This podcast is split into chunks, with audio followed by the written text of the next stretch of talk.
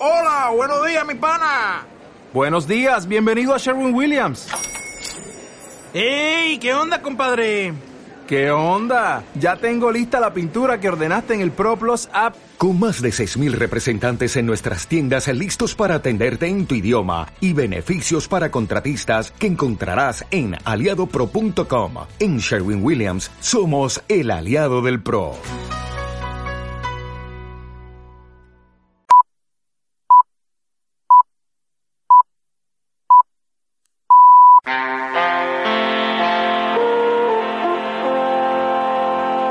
En el capítulo anterior. Eh, ahora mismo no se puede considerar que PP y Ciudadanos sean partidos auténticamente de derechas, porque lo estamos viendo ahora, por ejemplo, con el tema de la exhumación de los restos de Franco. Son incapaces de decir que, no están de acuerdo o con la ley de la ideología de género o con mil temas más como la, memoria histórica, etcétera, etcétera, etcétera. Entonces yo creo que ahí hay problemas de, que, que, realmente yo no veo a PP y Ciudadanos como partidos de derecha, sino más bien como partidos socialdemócratas.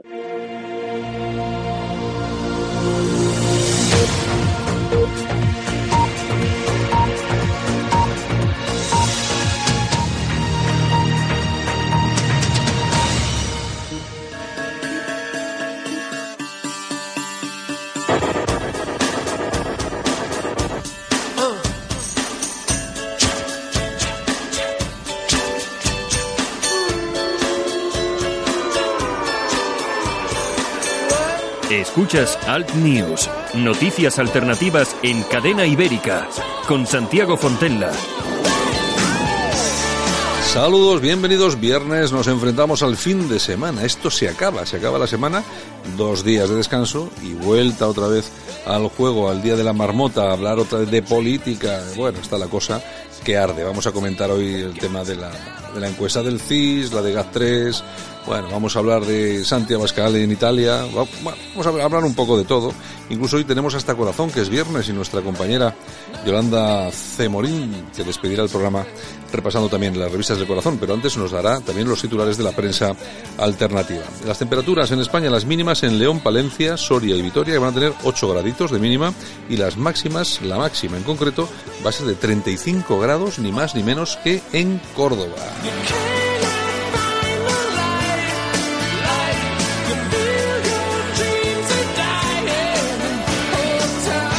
¿Y las portadas de los periódicos que nos traen? Pues bueno, el país, el independentismo retoma en el Parlamento la vía de la desobediencia, tensión en el BC por la resistencia alemana a la política expansiva de Draghi, el malestar de los ciudadanos con los políticos sube a máximos, muere Jacques Chirac, un presidente de la vieja escuela, la Comisión Europea recrimina a España la parálisis educativa. En el mundo la insurrección vuelve al Parlamento para respaldar a los CDR terroristas, Torra planta interior como respuesta a las detenciones, Rivera cesa su número dos en Euskadi por pactar con con el PP creando un Vascos Suman. El absentismo de Rejón impide la tramitación de 30 iniciativas de Más Madrid. El día de que Chirac le pidió perdón Aznar, titula también el, el, Mundo. En ABC, los CDR imponen su ley en el Parlamento, el independentismo ampara a los acusados de terrorismo, exige su puesta en libertad, la expulsión de la Guardia Civil de Cataluña y avala el uso de la desobediencia civil e institucional contra el Tribunal Supremo. El Gobierno impugnará los acuerdos aprobados ayer en el Parlamento. Y acabamos con eh, la razón con los CDR preparaban una oleada de explosiones el 1 de octubre. El PSOE contrató la publicidad de campaña en agosto. Bronca y expulsión de la Guardia Civil. Juan José Cortés no repetirá como uno por Huelva. Trump utilizó su poder para influir en las elecciones. Yo no entiendo lo de la razón con Trump, pero bueno, eh, ahí estamos. Muere Jacques Chirac, el animal, Jacques Chirac, el animal político de la Quinta República Francesa.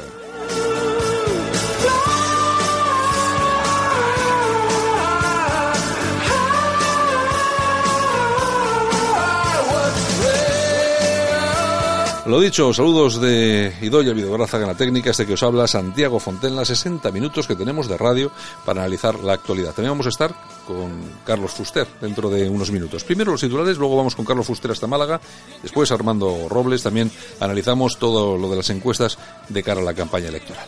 Nosotros comenzamos, esto es Al News, esto es Cadena Ibérica. El vino de esta tierra lleva el nombre de Cigales la denominación que marca la diferencia por sus elegantes y apreciados tintos y sus afrutados y aromáticos rosados. Pide un cigales, tinto rosado, el vino de tu tierra. Próximamente también blancos, dulces y espumosos. Reducir su consumo de luz y gas natural es posible gracias a Carvisa Energía, empresa líder en la comercialización de gas natural y electricidad. Compruebe cómo ahorrar hasta un 15% de su consumo final de energía solo por convertirse en cliente de Carvisa Energía. Llame al teléfono 900-103-376 para realizar el cambio de contrato de forma gratuita, personalizada y en tan solo 48 horas. O consulte nuestras tarifas y servicios en carvisaenergía.com. Alt News. Información y opinión diferentes. Analizamos la actualidad desde otro punto de vista. Escúchanos en Cadena Ibérica. Solo para los valientes que quieren un medio de comunicación alejado de lo políticamente correcto y de la realidad cocinada por los grandes medios de comunicación. Alt News. Somos diferentes. Somos alternativos. Con Santiago Fontenla.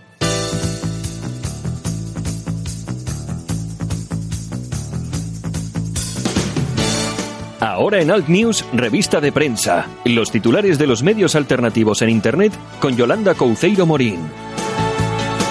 Buenos días, doña Yolanda.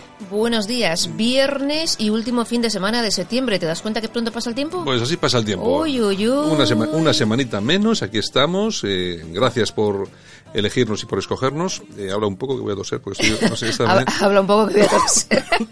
Ay, eso del cambio climático te está afectando, ¿eh? ha sido esto Es del... que en Bilbao tenemos unas temperaturas, sube, baja, baja, sube, mucha humedad. Esto es un sin vivir. Esto Como, di- sido- como diría nuestro, Armando, nuestro amigo Armando Robles, esto de la humedad es Sí. que nos machaca a todos, ¿eh? No, esto es que el- se acerca el fin de semana y uno pues ya tiene una edad determinada, pues que ya este tipo de alegrías... pues Tienes una edad estupenda, Santiago. Sí, sí, sí, seguro. sí. Vamos, vamos, vamos. Bueno, oye, pues nada, ¿qué tenemos por ahí? Pues mira, empezamos si quieres con la tribuna del País Vasco.com. Vamos a ver, ¿qué tenemos? Retiran la publicación de un libro que denuncia el fin de la libertad de expresión en las universidades occidentales. James R. eh, Flynn, que es un destacado investigador en el campo de la inteligencia humana y profesor emérito de estudios políticos en la Universidad de Nueva Zelanda. La editorial Emerald Press pues dice que, bueno, aborda temas delicados de raza, religión y género. Claro, esas cosas no se pueden tocar, claro, no te dejan. Con lo por lo tanto, vamos, hay que prohibirlo todo. ¿Qué De más? verdad.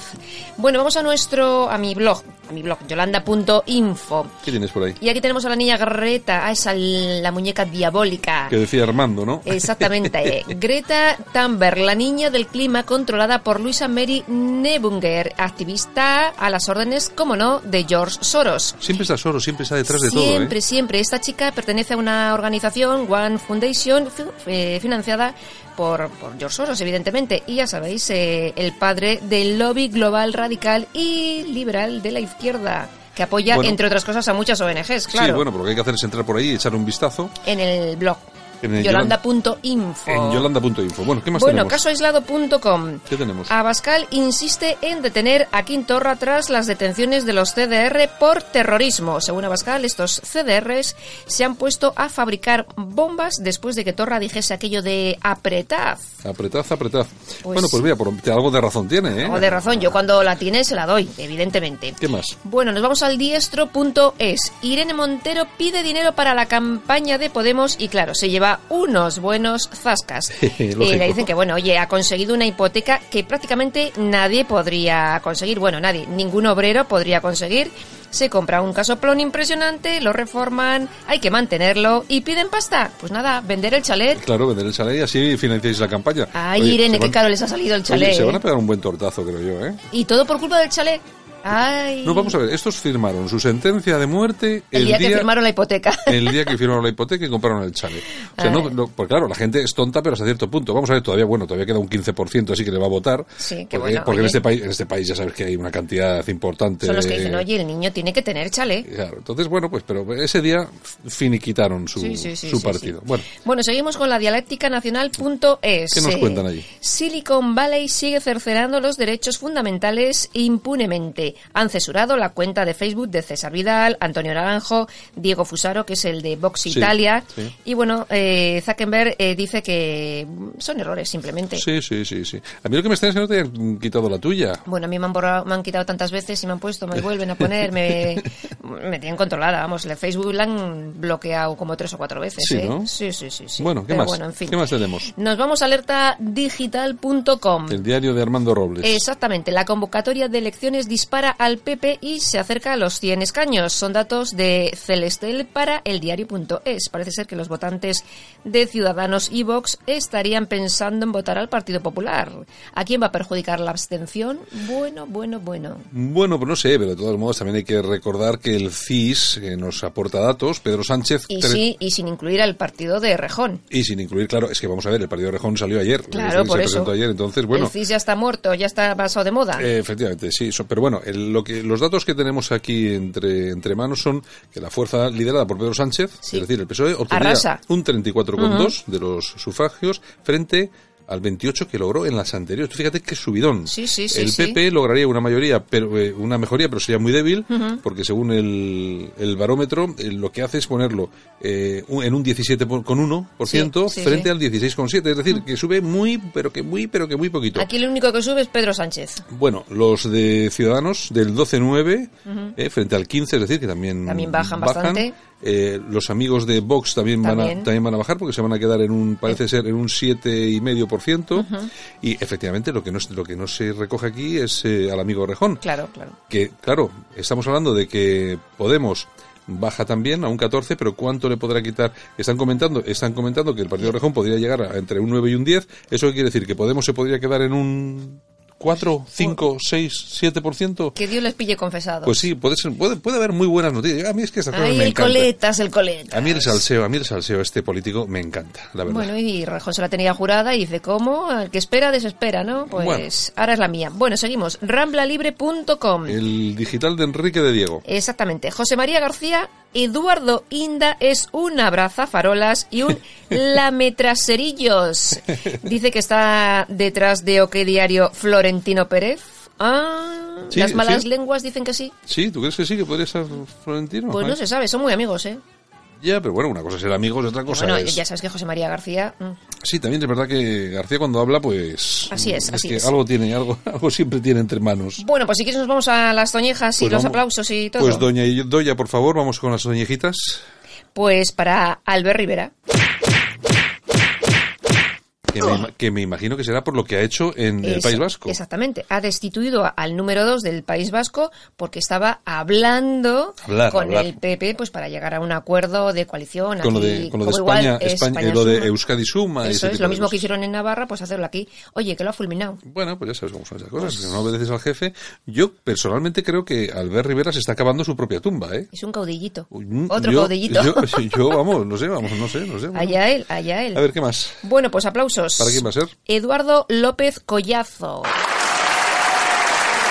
No sé quién es, pero qué ha hecho bueno, cuéntame. Pues mira, tiene 50 años y dirige el Instituto de Investigación de la Paz. Invis- investiga el cáncer y asegura que su generación verá la curación del cáncer. ¿Sí? Sí, sí, sí. bueno, sí. pues mira, eso sí que es una buena noticia. Por lo porque, tanto- porque, ¿qué edad tiene? No sabemos. 50 años. Ah, o sea que entonces si la, 50 si la ve, si la ve él, también la veré yo. Claro, de nuestra Bueno, generación. O sea, a que dice que pasará a ser una enfermedad más. A mí me extrañaría que tan rápida que en 20, 30 años que se curase el cáncer. Pero bueno, Bueno, nunca, se, nunca se sabe. Ojalá, ojalá. La, la ciencia avanza mucho. Ojalá. Y muy rápido. Ojalá. Bueno, eh, Yolanda, si te parece, nos vemos al final del programa y damos un repaso a los titulares del corazón. Corazón, corazón. Al corazón, corazón. Muy bien. pues hasta luego, chicos. no- Besos. Nos, nos vemos ahora en cinco minutitos. Bueno, no, cinco minutos, no, en una hora. En una hora. venga, venga hasta, pues, no ves, pero te da tiempo a tomar cafecito, no te Claro. quejes. Ah, amiga mía, venga, vamos Solo para los valientes que quieren un medio de comunicación alejado de lo políticamente correcto y de la realidad cocinada por los grandes medios de comunicación. Alt News. Somos diferentes. Somos alternativos. Con Santiago Fontenla. En Alt News, las opiniones de los más relevantes protagonistas de la información alternativa. Bueno, y nos vamos a ir hasta Málaga, pero para hablar con nuestro amigo y compañero Carlos Fuster. Carlos, buenos días. Hola, buenos días, Santiago, ¿qué tal? Aquí estamos. Bueno, eh, aparte de saludarte, que siempre es bueno, eh, quería que nos comentases. Por supuesto. Quería que nos comentases, tanto a los oyentes como a mí, qué es lo que ha pasado estos días, porque hemos visto a Santi Abascal en Italia participando en un acto político, que me imagino que ahora nos vas a contar de qué se trataba, quién lo protagonizaba, etcétera, etcétera, etcétera. Eh, yo, en, en, España, la prensa no ha hecho muchas referencias eh, al acto, pero a nivel internacional sí que ha tenido cierta repercusión. Sí, bueno, vamos a ver, sobre todo, eh, mayormente ha sido por, por la foto, por uh -huh. la foto que se ha hecho, que se ha hecho en este caso Abascal, Abascal con Matteo Salvini. Sí, pero Entonces, de medida, eso, eso es lo que, lo que ha hecho que se haya esto expandido a nivel de medio de comunicación. Pero realmente quien invitó, quien invitó a Abascal a, a Roma en este caso, ha sido Giorgia Meloni, uh -huh. la líder de Fratelli d'Italia. O sea, un partido que en este caso es heredero de, de la antigua Alianza Nacional, a su vez heredera del movimiento social italiano. Bueno, que, es, que hay que recordar que el movimiento social italiano eh, es, es eh, lo que vamos, se puede decir que es un, un partido en, en, aquel momento neofascista, ¿no? Efectivamente, efectivamente. Entonces, pues bueno, pues, pues en este caso, eh, lo que es Fratelli Italia es un, es un movimiento postfascista. Ajá. Bueno, el, eh, esta mujer, eh, Meloni, que bueno, yo he visto bastantes vídeos suyos, me parece una tía muy interesante, aparte tiene un discurso... Sí, sí, todo es, lo es. Eh, un discurso muy potente y, y ella, vamos, ella eh, da muy bien en actos públicos y tal. Bueno, aquí la cuestión es que el, aquí hay diferentes grupos eh, políticos en, en Europa. Eh, está por un lado Orban que está en populares, están luego Salvini con Le Pen que están en su propio grupo y luego este grupo, este grupo eh, donde está Meloni que es otro grupo totalmente diferente. Correcto. En este caso el grupo está Meloni o está Bascal es el grupo de los conservadores y reformistas. Uh -huh. Entonces ahí están pues con está el está Fratelli d'Italia, está Vox, está el Partido Conservador Británico y está el partido Ley y Justicia de Kaczynski. Es de, el partido que gobierna en Polonia. En Polonia. Oye, una cosa, una pregunta. ¿El, el Fratelli de la Italia em, es un partido importante en Italia o no? ¿O es un partido pequeño? A ver, Fratelli de Italia ha crecido bastante. Ha crecido bastante eh, en comparación hace, hace, hace un tiempo. Uh -huh. Lo que pasa que posiblemente, y es casi seguro, que después de, de la ruptura del pacto, del pacto de la Liga y cinco estrellas, uh -huh. pues que, que haya, haya un acuerdo, y de hecho yo creo que ya de facto son socios electorales, en este caso, pues entre Fratelli d'Italia y la Liga. Una, unos acuerdos electorales, claro. Efectivamente, o sea, que, que, que vayan, va, vayan juntos a las elecciones. Bueno, y ahí, eh, Carlos, y eh, vamos a ver, mm, el papel de Vox en todo eso es, es acertado, es decir, eh, pinta algo Vox ahí ideológicamente, es, es, porque yo no sé si son partidos que defienden exactamente lo mismo. Hombre, es que, es que, es que está la cosa, es que, por ejemplo, para mí no es lo mismo Fratelli d'Italia que Ley y Justicia, Partido Conservador Británico o Vox. Porque, por ejemplo, pongamos, pongamos el caso, es que, por ejemplo, en el caso, en el caso de, de Vox o de el Partido Conservador, a ver, son partidos atlantistas con tintes neocones, eh, cosa que, bueno, que a lo mejor no es tan, no es tan evidente en el caso de, de Ley y Justicia de Polonia o incluso en el caso, por ejemplo, de, de Fratelli Italia. Sí, pero el eh, Carlos, claro, eh, es, sí, pero mira, un segundito.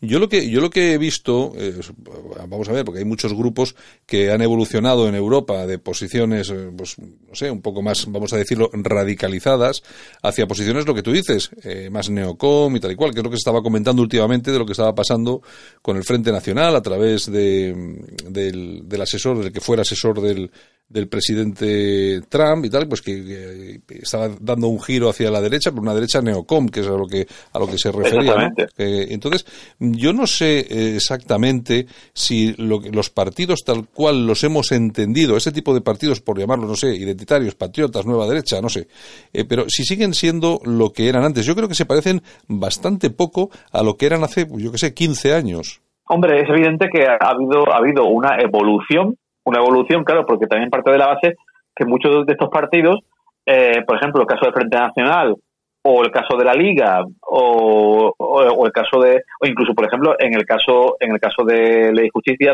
estamos hablando de partidos que o aspiran a gobernar como es el caso del Frente de, de la Agrupación Nacional de Marine Le Pen, por ejemplo, o si no, nos encontramos con el caso de la Liga, de la Liga o Ley y Justicia, que son partidos que ya han gobernado.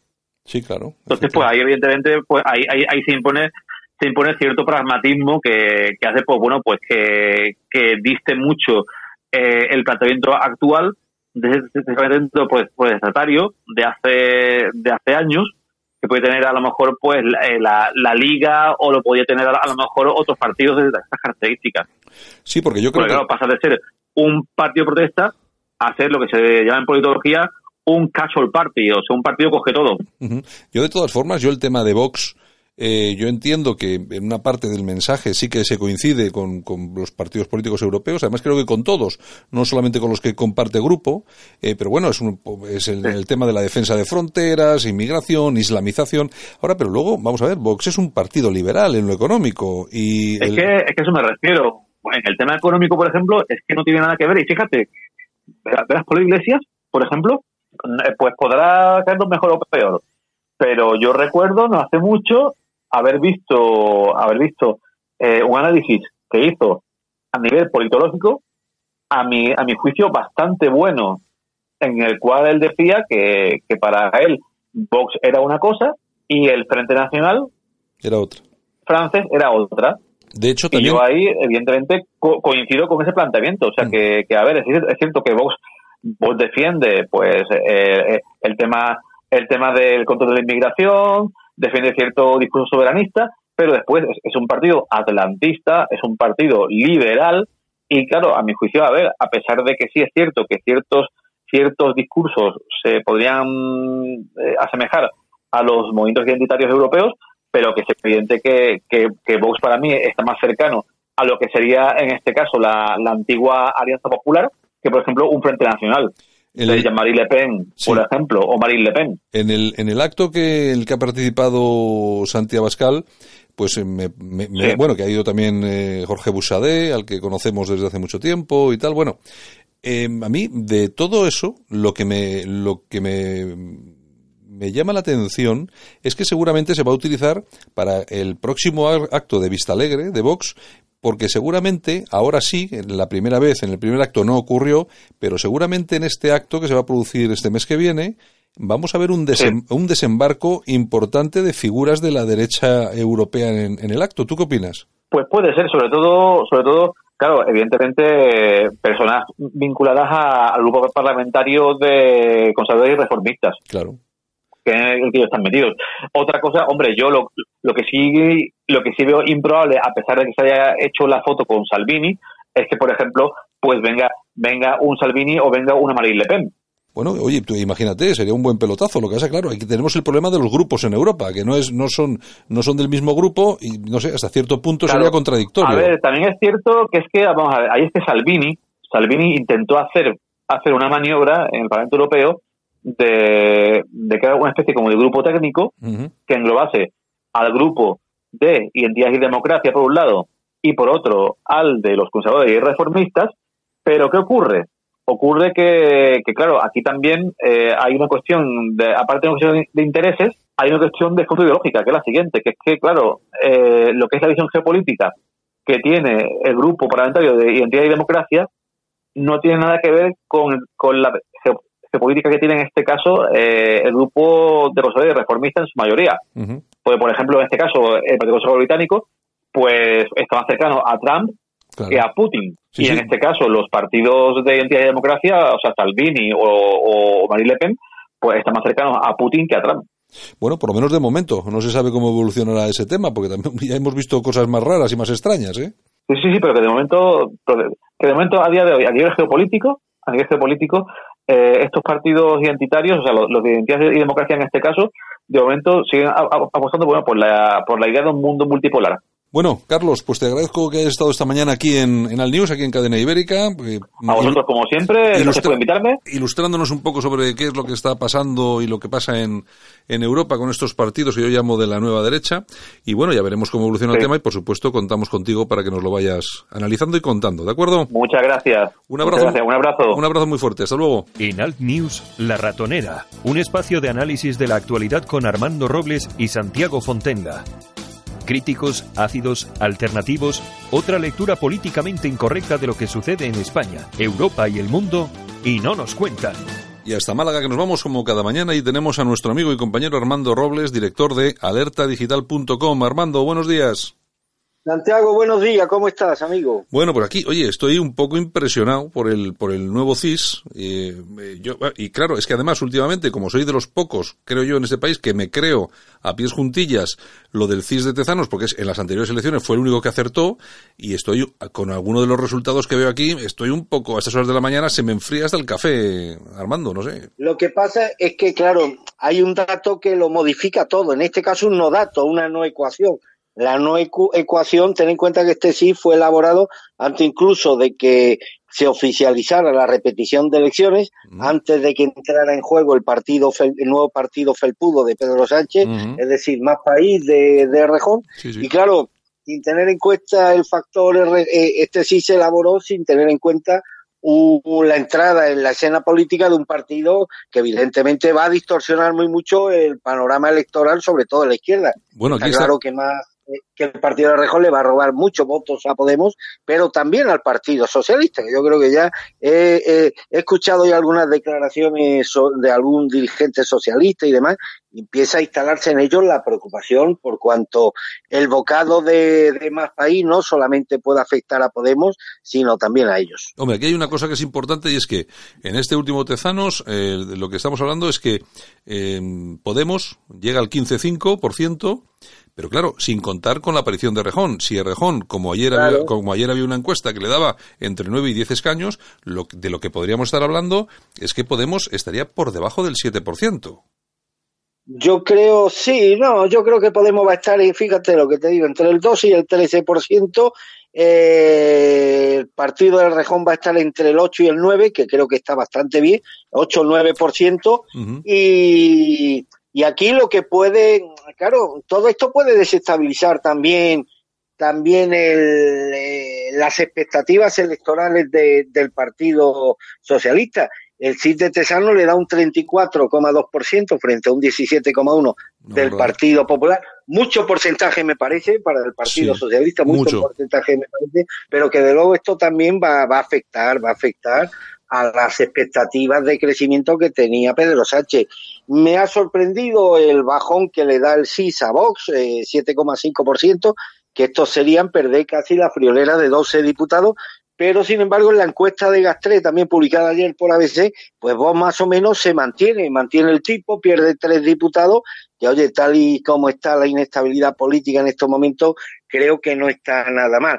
Pero volvemos a lo mismo, insisto, sin tener en cuenta el factor Rejón, que puede ser también un factor de activación del votante de la izquierda, es decir, que, que, neutralice en parte esa gran abstención que se prevía dentro de, del, bloque de la izquierda, pero ahora mismo, sin tener en cuenta el factor Rejón, eh, PSOE y Podemos suman el 49,7% del apoyo electoral, cuando en las elecciones de abril creo que se quedaron en el 42,9%, mientras que en el bloque de la derecha, Santiago, el CIS de Tesanos atribuye al PP, a Ciudadanos y a Vox el 37,5% de los votos, es decir, 5,32 puntos menos que en el 28 de abril.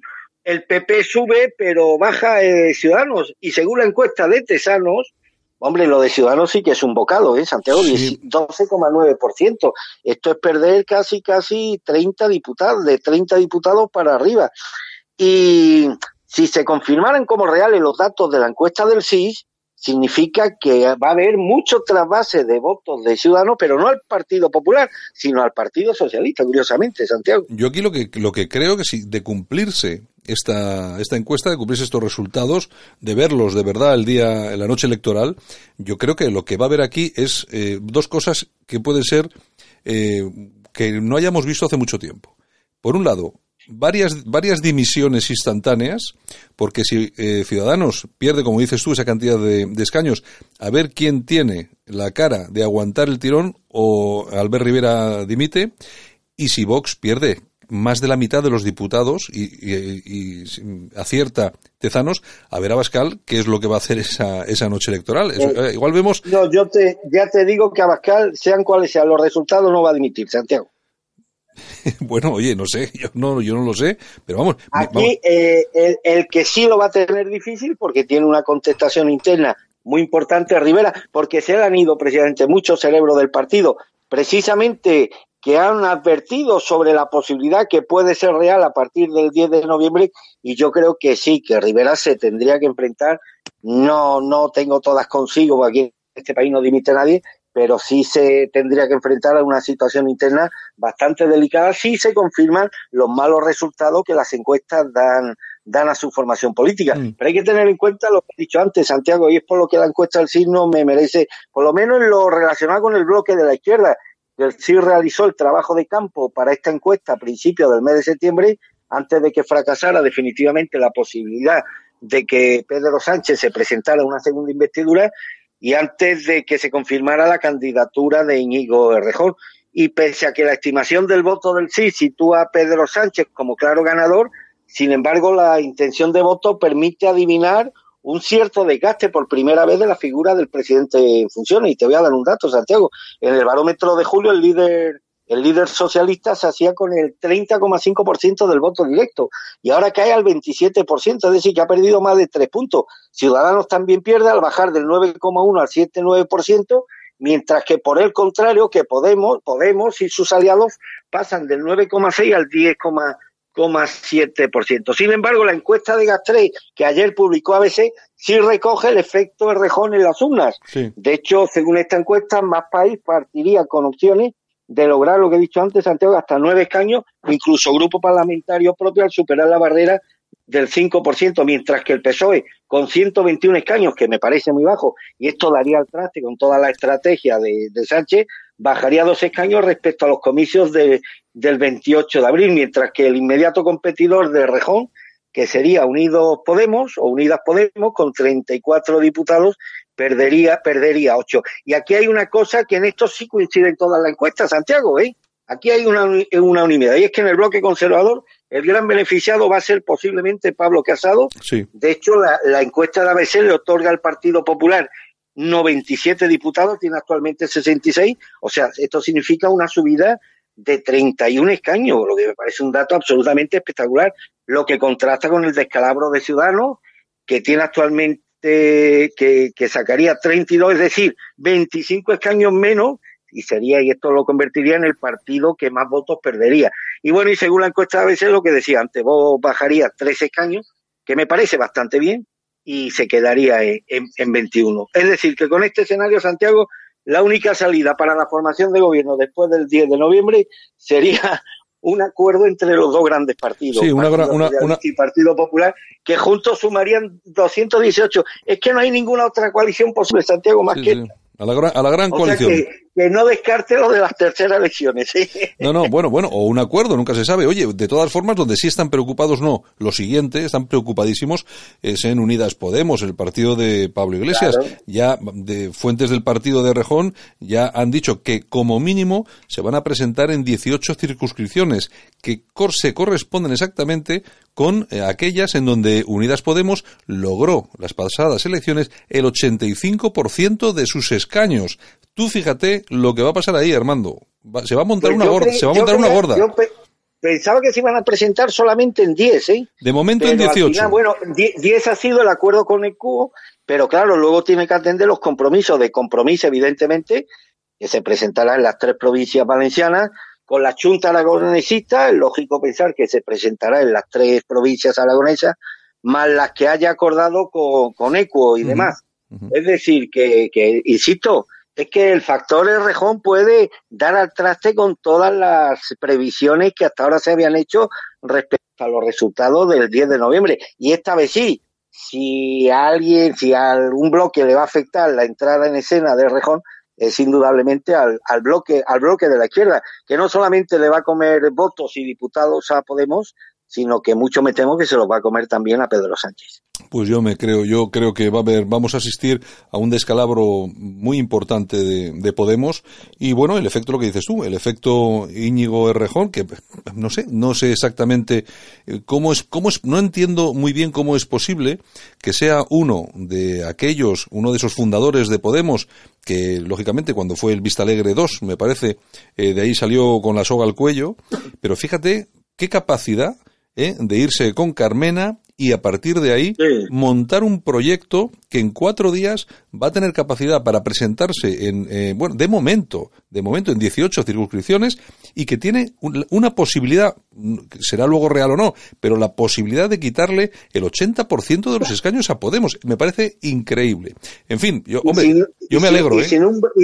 Y sin un bagaje que aportar, Santiago, sin nada destacado que haya hecho en el ejercicio de la acción política, sin nada sobresaliente, sin nada que pueda ponderarse como ejemplar, o sea, absolutamente nada. Bueno, esto confirma. Hombre, lo definió muy bien Ayuso en la investidura en la Comunidad de Madrid cuando le llamó traidor, que había traicionado a quien se lo debe todo políticamente. De hecho, bueno, los las facas hoy se han desenvainado las facas entre Podemos y, y más y bueno hoy no ayer por la noche y hoy también esta mañana he escuchado algunos Twitter y demás entre afiliados de Podemos y de Más País. A Valdoví le están diciendo de todo Santiago traidor cobarde los de Podemos me refiero. sí, sí, o sea que, que, bueno que no está mal este espectáculo de la, de la a mí por lo menos me me, me me resulta bastante edificante. No me molestan a mí estas estas estas luchas con faca entre miembros de la izquierda radical lo único bueno que espero que ambas partes se infrinjan el mayor daño posible, ¿eh? por bien del país, por bien de todos. Bueno, de todas formas, eh, bueno, eh, también hay que comentar para que nuestros oyentes lo, sepan que Ciudadanos ha ratificado la coalición con UPN en Navarra, es decir, que por lo menos ahí van a seguir, van a seguir juntos. Y, otra cuestión. sí, pero lo que tiene que ratificar Ciudadanos es acordar una coalición para el, por lo menos para el Senado y, y, retirarse de aquella provincia donde no tiene ninguna posibilidad. Lo que ha hecho el Rejón, el Rejón sí se presenta en 20, pero hay, eh, en, en otras 20 no se va a presentar. ¿Por qué? Hoy lo he escuchado. Porque no quiere ser un elemento distorsionador del voto de la izquierda. no, quiere restarle votos a la izquierda y la posibilidad de que le haga perder algunos escaños que pueden ser mm. imprescindibles.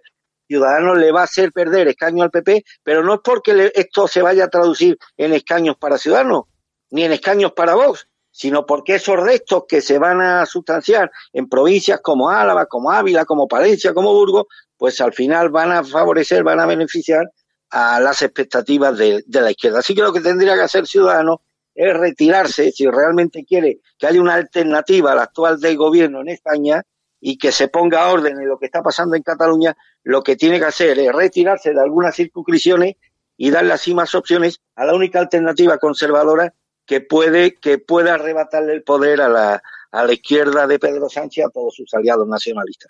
Bueno, Armando, el juez de la Audiencia Nacional, Manuel García Castellón, ha ordenado el ingreso provisional de los siete miembros de, la, de los CDR que fueron detenidos por, no sé, por, terrorismo. Una cuestión que también incluso aquí en este programa, pues hombre, que pusimos un poco, yo no sé si en duda, pero que había algunas cosas que no nos acaban, acababan de sonar. Bueno, parece, parece que no. Si los han mandado eh, a prisión, a, todos además, pues creo que el asunto es más serio del que en un momento eh, podíamos, como en alguna ocasión hemos comentado, que no nos parecía, por lo menos por las imágenes que habíamos visto, que no nos parecía demasiado serio. Pero bueno, parece que entonces que el tema que sí, que sí lo es. Hombre, está claro, vamos a ver, Santiago, si a un ciudadano se le incauta explosivo en su domicilio, ese ciudadano va a prisión. Eso, eso no, o sea, a estos angelitos no les pillaron con confeti, ni con purpurina, ni con, ni con petardo, eran, eran, eran material, material destructivo que, que inevitablemente tiene que tener unas medidas cautelares. Me parece en este caso el ingreso en prisión muy ajustado al derecho. En lo que discrepo, en lo que discrepo es que no creo que esta gente, por lo menos hoy, hoy por hoy, hoy, por hoy, porque no tienen infraestructura, que este llamado equipo de respuesta táctica, la RT, que a lo mejor mañana puede ser una organización terrorista, no creo que ahora mismo tuviese definido objetivos personales directos para cometer acciones terroristas. Más bien creo que este material incautado lo iban a utilizar pues para realizar una serie de, de sabotaje contra instalaciones públicas, contra instalaciones eléctricas, contra eh, en la vía pública, en carreteras y demás. Es lo único que discrepo, evidentemente, si tú pillas a un ciudadano con material explosivo y no te puede justificar un uso normal de ese material, está claro que la medida, la única medida que cabe esperar es su inmediato ingreso en prisión. En lo que discrepo es que no creo que este equipo de respuesta táctica todavía hoy por hoy tuviese definido unos objetivos personales de cara a la perpetración de acciones terroristas, que es posible que mañana sí lo tengan, pero hoy por hoy no, y que pienso que este material lo iban a destinar precisamente a acciones de sabotaje como las que ya se han perpetrado, desgraciadamente, en algunos puntos de Cataluña en no demasiado no demasiado tiempo. Mm. Bueno, en el Parlamento ya ves ya has visto que no ha habido ningún tipo de problema para que se aprueben unas declaraciones a favor de los de los CDR encarcelados. Yo creo que el, el, famoso Parlamento de Cataluña parece cualquier cosa menos un parlamento un parlamento democrático. A mí me parece una vergüenza lo del Parlamento de Cataluña me parece una vergüenza porque una cosa es que, bueno, que yo mm, opine a nivel, pues es una opinión mía y demás, pero está claro que ahí hay una comisión de un delito como un castillo y demás. Otra cosa es que yo piense que, bueno, que ese material iban a destinaciones de sabotaje, que son tan reprobables como las acciones, que es la antesala posiblemente de acciones terroristas preparadas con el, con el deseo de infringir daños personales. Bueno, lo del Parlamento catalán, a mí no me cabe duda de que la investigación de la Guardia Civil ha sido una investigación concienzuda, que les ha llevado largo tiempo, que han estado haciendo seguimiento durante semanas, intervenciones de teléfono y que antes de, de actuar pues tenían la certeza de que efectivamente esta gente estaba experimentando con material explosivo para infringir daños. A mí en este caso me da igual, daños materiales o daños personales, daños. Y eso solamente tiene una calificación. Organizaciones, mm, bueno, pues vinculadas a actividades que se les pueden llamar terroristas. Que los diputados nacionalistas hayan coreado la palabra libertad, empezando por Torra. Precisamente si algo de lo que carecen los ciudadanos catalanes que no se sienten separatistas es de eso que hoy han coreado a voces en el Parlamento, es de la libertad.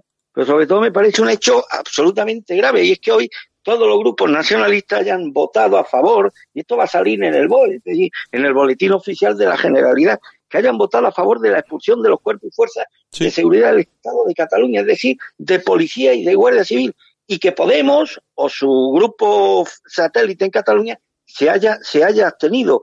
Eh, Cataluña está en un bucle, en una situación absolutamente insoportable e insostenible para cualquier país y hay datos que evidencian evidentemente que si no se ponen en marcha medidas medidas tajantes por parte del gobierno central más pronto que tarde esta situación envenenada puede adquirir caracteres absolutamente insoportables para la convivencia no solamente en Cataluña sino también fuera de ello. Por ejemplo hemos sabido en las últimas horas Santiago que esta acción perpetrada, esta acción llevada a cabo por la Guardia Civil contra este, esta organización violenta, vandálica y demás, con tics terroristas, pues ha precisado evidentemente de, de, un gran de un gran dispositivo, de una amplia información, es decir, han dedicado muchos agentes al seguimiento de esta gente durante muchos meses. Pero ellos temían las filtraciones que se pudieran eh, que se pudieran producir antes de la intervención antes de que se requisaran los domicilios de los detenidos.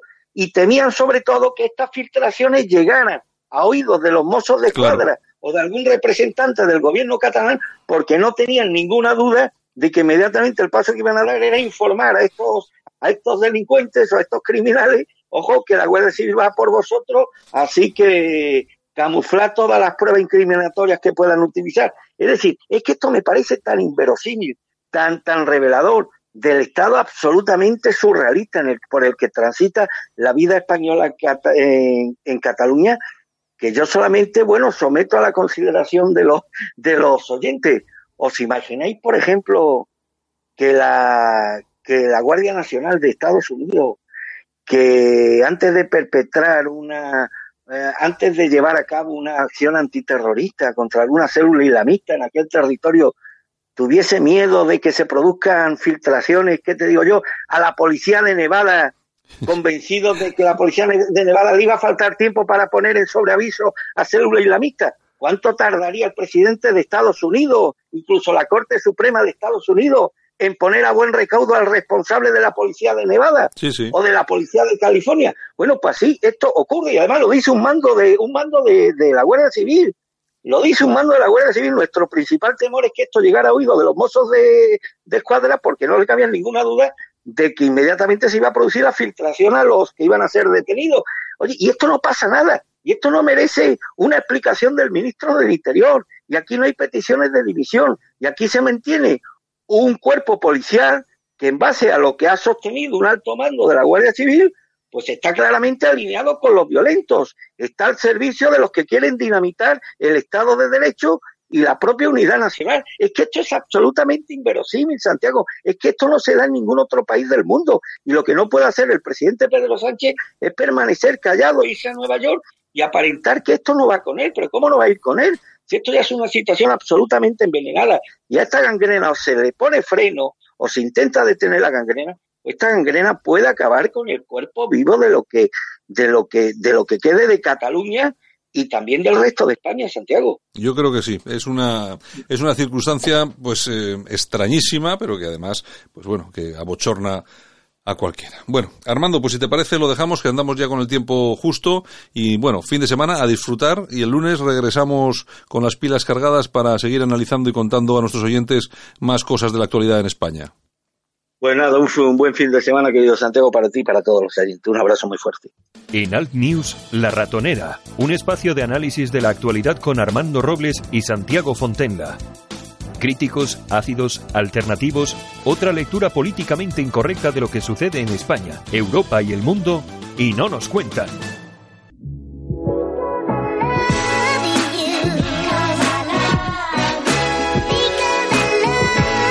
Bueno, y no podíamos eh, irnos eh, esta semana sin dar un repasito a la prensa del corazón. Y por supuesto, ¿quién va a estar aquí para dar un repaso a la prensa del corazón? Servidora. Pues, eh, Yolanda, Yolanda Cemorín. Yolanda Cemorín que tenemos aquí. Exactamente. Buenos días de nuevo, Yolanda. Buenos días. Oye, pues si quieres... Sigo teniendo tos, ¿eh? Sigues teniendo tos. Luego te voy a dar unas pastillitas de esas ricas de Regalif y Juanola y todo eso. Me parece muy bien, me parece muy bien. Bueno, pues empezamos por Vanitatis. Bueno. Porque he visto las fotos exclusivas que saca Vanitatis, eh, del super casoplón que se ha hecho el Zapataki and Family en Australia.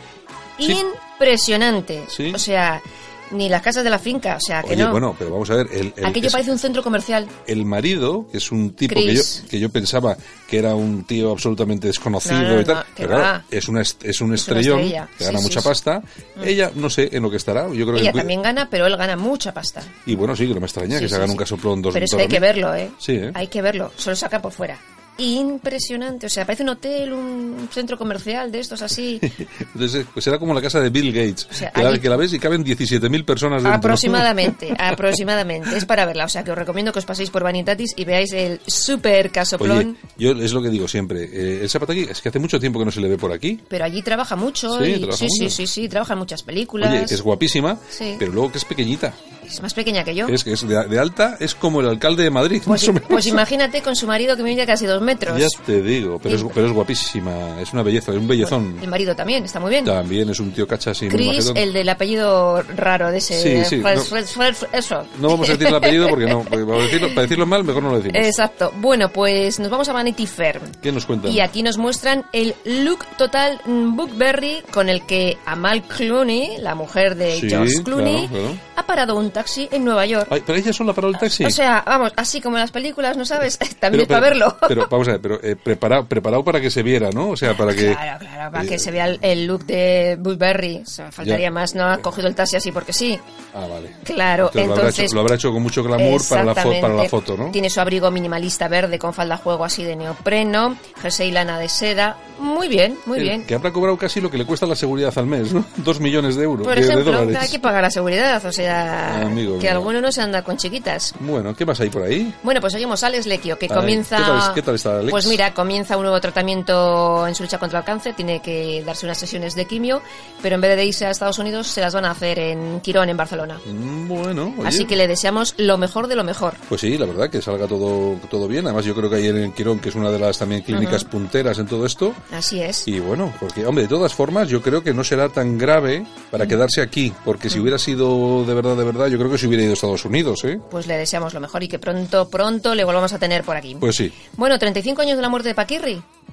35 años, Ya, casi pues, nada. Oye, cómo pasa el tiempo, ¿eh? Sí, sí, una de las eh, más trágicas en el mundo de la tauromaquia, Sí. según los expertos. Bueno, pero trágica porque como se vivió tan tan en directo. Claro, y hace 35 años no era lo mismo que hoy. Claro, claro, claro, claro. Es que Le habrían podido llevar una ambulancia Claro, y pero tal. es que en aquel, en aquel entonces. había nada. En aquel entonces. que Corte sí- por aquí, corte por aquí. Sí, es- Joder, yo solo de pensarlo ya, vamos. Claro, pero el tío, el tío sabía dónde tenía la, cor- la cornada. El tío, Claro, el tío lo sabía, ¿eh? Lo o sabía. sea, sabía lo que le esperaba. Pero bueno, Bueno. en fin.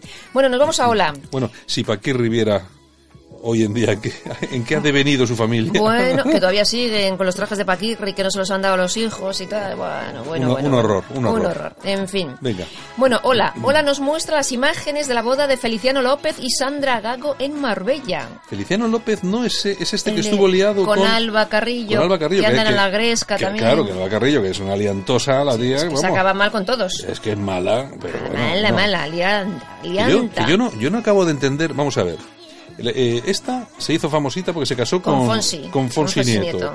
Lo dejaron, pero lo dejaron mal, mal, no, peor, lo siguiente. Sí, sí. Y luego yo pienso que ya eh, escogió novio o algo en plan random y se lió con Feliciano. Lo que que Feliciano ya fue un poco más... porque con este no se casó. Con ese no. Estaban simplemente liaditos. sí. Pero bueno, que yo creo que le costó sacarla de casa, ¿eh? Sí, o sea, sí, me parece sí, a mí. sí, sí, Y ahora, eh, entonces se ha casado con... Eh, pues eh, Sandra Gago, Bueno, pues yo creo que habrá ido mejor. Eh, esta, yo creo que esta, esta chica es un poco más... ¿De- ¿Por qué se la conoce a ella? modelo. El modelo. Sí, aquí Es- son modelos, Ah, no en breve actriz, eh, cantará, sacará un videoclip. Montar a caballo, pues, Lo pilot- de siempre. pilotará un Top Gun. Sí, Eh, bueno, lo típico. exactamente, exactamente. Esta, esta saben hacer de todos. Eso es. Son los millennials estos, Exacto, que es una cosa. Bueno, Nola también nos cuentan que ha estado en España Carlota de Mónaco. Hombre, qué es- guapa Carlota. Ha visitado Segovia porque dio una charla sobre filosofía y para hablar de su libro Archipiélago de Pasiones. Casi nada. Bueno, no voy a decir nada. Ha estado porque 24 horas Segovia. No he leído, que- no, yo no he leído el libro y Mm. de hecho me acabo de enterar que Carlota es escritora. Y filósofa. no sé, me acabo de, no sé, yo, perdonen ustedes estas pequeñas reservas que tengo, pero no sé. no- Así es. Sí, es que nos pensamos siempre que está de fiesta en Mónaco, como su madre Carolina, ¿no? Pues sí, Exacto. bueno, bueno, bueno. Bueno, pues seguimos. Jesulín de ¿Quién Ubrique es? Y Jesulín. María José Campanario. Jesulín. Otra liada. Resulta que han acompañado a su hija de 16 años a Estados Unidos, que va a estudiar allí. Y claro, pues eh, ha dicho Belén Esteban que le parece genial, estupendo, que acompaña a su hija, muy bien. Pero es que a su hija mayor ni la acompañó, ni la paga la universidad, ni nada de nada. O sea, bronca otra vez en las redes sociales. Ay, Dios en fin, Jesulín, Jesulín. Oye, sigue, Jesulín sigue en su casa, aquella de Ubrique, con el león aquel o el tigre o... La sigue teniendo, pero creo que vive en otra casa. Pero por ahí. Pero era un poco, es que era un poco como cutre aquello, Hombre, aquella ¿no? casa era hortera. Era hortero Muy total. friki. El- yo me acuerdo que había un reportaje que se ve, ¿no? Eh, sí, está- un reportaje que se veía la casa y tal, con una decoración así un poco Sí, tal. sí, sí, sí. Pero luego se ve, él se mete en su habitación y en una habitación en la que él no cabe. O sea, estaba... Estaba, estaba la cama puesta ahí y, y no, y no cabía el tío. O sea, digo, oye, pero tú tienes una casa de 3.000 metros y tienes que andar de, de Es que costado no, en tu habitación. no metieron un decorador y ellos no tenían gusto, con lo cual, pues salió no. lo que salió. Eh, Tendrán lo que quieras, pero gusto. Pues eso te digo, que dinero tendrán, pero gusto nada. Eh, bueno, es- claro, bueno, vamos a ver, es que aquí, entre la Belén Esteban, el otro, es que son, sí, todos son más o menos de lo mismo, ¿eh? o sea, no, es que no, no es así muy tal. Bueno, pues seguimos con Belén Esteban. Ahora en lecturas. Eh, Belén Esteban no puede casarse por la iglesia. Su ex, Fran Álvarez, eh, que acaba de salir de una clínica de desintoxicación, dice que no va a firmar ningún papel porque no le da la gana y punto. O sea, más gresca todavía para Belén Esteban. Es decir, que sale de la clínica de des- desintoxicación, que lo que tenía que buscar es un poco de No, tranquilidad. ya está dando exclusivas para decir que no va a firmar ningún papel a Belén Esteban para que no se case por la iglesia. Ay, Dios mío. Ay, Dios, eso es. Kiko Matamoros Otro. contra Arancha de Benito. Arancha de Benito, qué bien me cae esta chiquilla. Pues resulta que la ex de Guti ha estado en el Deluxe esta semana pasada Mm. y le puso a Guti a caer de un burro porque parece ser que según ella no cuida de sus hijos. Y entonces, eh, al decir que era un mal padre, va Kiko, que es amigo íntimo de la familia, y le ha dicho, perdona que te diga, pero ¿con quién se quedan tus hijos cuando tú te vas de fiesta a Ibiza? Con la abuela. Mhm. Ah, Claro, pero bueno, eso, pero eso es lo normal, ¿no? Claro, pero está diciendo que su padre no se ocupa de sus hijos, entonces ella también cuando se va, ¿con quién se quedan los niños? Bueno, pues- los niños que ya son un poco mayores, Sí, claro. que también es verdad que los niños ya no tienen cuatro años, Ya ¿eh? tendrán 16, 18 años por ahí. Y yo no sé, yo Guti se casó con esta otra chica, que no Sí, sé, sí. no me acuerdo cómo se llamaba, Mm. era una argentina, ¿no? Sí, sí, sí. Que también era una así muy, muy, muy vistosa. Lleva ya tiempo con él y tal. Y no sé exactamente a qué se dedicará. Sé que compró, se montó un disco, un, un sello discográfico Y la verdad es que no lo sé, no sé, no sé a qué se dedicará, la verdad. No tengo Bueno, ni idea de pues, qué negocios tendrá montados. Bronca asegurada, aunque dudo que Guti se vaya a un plato de televisión a contar nada. No, no creo que... No le veo yo por ahí. No, no va a ir por ahí, no. Bueno, nos vamos a semana. Kiko Rivera, otro, otro. Oye, este, pero vamos, Es, es que esta semana... esta familia de los esta- Rivera. No, pero es que esta semana todos los, todos las, todas las revistas... Lo más friki de lo con, más friki. Con lo más friki de España. Es una cosa... exactamente, A ver, exactamente. ¿qué es más? lo que vende. Bueno, pues Kiko Rivera que ha abier- ha abierto una discoteca en Sevilla. Bueno. Se llama Hoyo. Hoyo. Hoyo. En pleno centro de Sevilla. Y bueno, eh, estuvieron todos sus amigos en la en la inauguración, menos su hermana, claro, porque están también a la gresca bronca Sí, diaria. O sea cuando hay que- dinero de por medio... Bueno, bueno, bueno, bueno. Seguimos en semana y Mariló Montera confiesa el acoso y derribo que sufrió, sufrió en televisión española. Y claro, eh, es una entrevista que le hace Toñi Moreno, que son amigas, Mm, y dice, mm. claro, pero es que dijiste que el limón curaba el cáncer. Que lo dijo. Y se armó. y entonces dice, claro, pero era una noticia de una universidad alemana. Claro, no mía. Claro, sí, claro, pero le cayó el limón curaba el cáncer. Claro, porque es igual si decimos aquí, es que no sé qué, no sé qué. No, si la noticia no es nuestra. que la Claro, noticia es es de la universidad alemana. En fin, bueno, ¿qué más? Bueno, nos vamos a 10 minutos. Venga. Plácido Domingo no actuará en Nueva York por las acusaciones de acoso sexual. No, Le han dicho- dicho, o, no. o se va o, o O se sea, va. bueno, que eh, hay que tener claro que le han anulado un montón de conciertos Sí, sí, sí, en. Estados Unidos, pero también en Europa, ¿eh? Un montón a raíz de las denuncias estas sobre la cosa. Eso es un rollo. Al final ya verás, ya verás tú. En fin, seguimos. Se ha muerto, se ha muerto, ¿quién se ha muerto? Baron Hilton, ¿Y quién el es? abuelo Ah. de Paris Hilton. El de la pasta. el de la pasta, que resulta que a la familia solo le ha dejado un 3% de la herencia. Bueno, que ya llegará, ¿no? Ya, ya me gustaría me tener el 3% de la herencia de ese señor. El resto para la fundación ¿Y Hilton. cuánto, cuánto es el 3%? ¿Se sabe? No, pues mira, tiene mm, 2.300 millones de dólares. 2.300 millones de dólares. O sea, imagínate el 3% de eso. Un, pues es es un 6, no sé qué, pues eh, 100 milloncitos o así, Yo ¿no? me conformo con el 0,3 también. Sí, o también.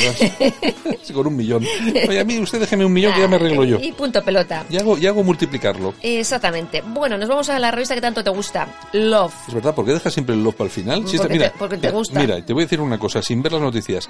Va a ser la única revista que, de la que tratemos hoy que va a traer un par de noticias normales y corrientes sobre famosos de verdad y no sobre frikis españoles. A ver, por favor, dinos. Bueno, pues este no es famoso de verdad todavía.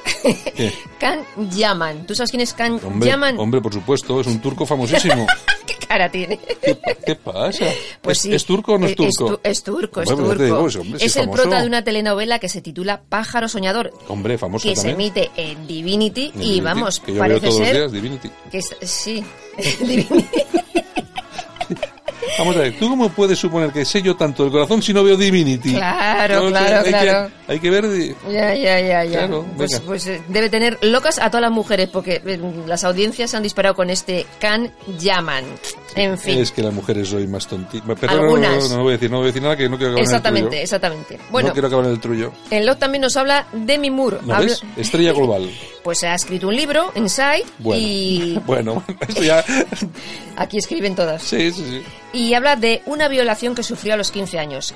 Su madre, a su madre le pagó el violador una pasta para Ajá. que violase a la niña. O sea, ¿Cómo? Lo ha, eso lo ha dicho. Que su madre... Aceptó el dinero del violador Ah, es decir, que fue un arreglo entre, entre la su madre, madre... y el violador. Exactamente. Exactamente, que en principio es, vamos a ver, fue una violación, Pero consentida por la madre. Pero consentida por la madre, Exactamente. porque simplemente vendió un tema sexual de su hija. Exactamente, de 15 Oye, qué, oye, qué fuerte, ¿no? No, 15 me, años, me parece muy fuerte, eso sí, es. sí. Y bueno, también cuenta, entre otras muchas cosas, eh, su divorcio con Aston Kutcher, Ah. que dice que, entre otras muchas cosas, la causa fue que le obligaba a hacer tríos sexuales. Y entonces que dijo que, que no, que no, y ahí te quedas, y Aston. Yo conociendo Hollywood, bueno, conociendo Hollywood, yo conozco. A mí eso, eso en Hollywood, eso de los tríos, las paredes, eso tiene que estar a la orden del día. Ya, pero habrá gente que le guste y gente que no. Ya, pero bueno. y si a Demi Moore no le gusta, pues, ¿qué le vamos a hacer? Eh, mira, eh, se divorciaron. ¿Cuántos años llevaban casados cuando se divorciaron? No lo sé, no tengo ni idea. Claro, no, es que no fue, no fue en, en un mes, ¿eh? Ni en un año. No, no, no. O sea que... Pero ya lo cuenta en su libro y lo Ya, dice. bueno, sí, pero ahí contamos porque... Bueno, bueno. Porque vende eso, ¿no? Eh, hombre, claro, Porque hombre, vende. para, Claro. vender, para vender libros podemos contar lo que quieras. ¿Cómo se defiende ahora este chico ¿eh? Eh, del tema este. Oye, que no, es que, que, tú yo no- obligabas a tu mujer a hacer tríos. Claro. ¿Cómo que la obligabas? Pues yo no- ¿y cómo Porque te- ella dice que la obligaba. Claro, ¿y cómo te defiendes? Porque es que estamos hablando de obligar. No te defiendes, no puedes def- defenderte. Es tu palabras contra la suya. Bueno, Yolanda, pues eh, si te parece nos vamos a ir eh, yendo y vamos a... a- Oye, bueno, es fin de semana. Hoy es fin de semana, eh, hasta lunes eh, ya no volvemos. Oye, la verdad es que hay que tomárselo con calma. Pues el fin de semana va a tener buen tiempo, va a hacer cielos despejados. Estás hecho un maldonado. es que tú no confías en mí, yo, eh, me- yo leo la prensa al corazón, el tiempo, o sea, Ya lo yo... sé, ya- ya lo pues sé. es que no, no, no te fías de mí. no me fío de ti. Bueno, Bueno, pues nada, pues a lo dicho, hasta lunes con más noticias, más cositas del corazón y bueno, disfrutar y ya sabéis que Yolanda os ama.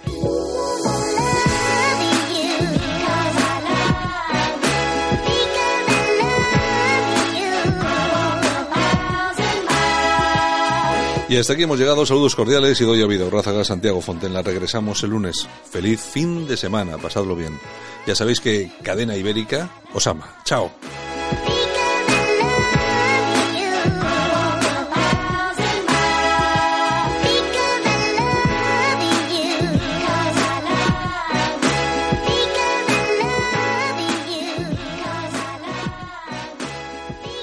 Alt News, información y opinión diferentes. Analizamos la actualidad desde otro punto de vista. Escúchanos en Cadena Ibérica.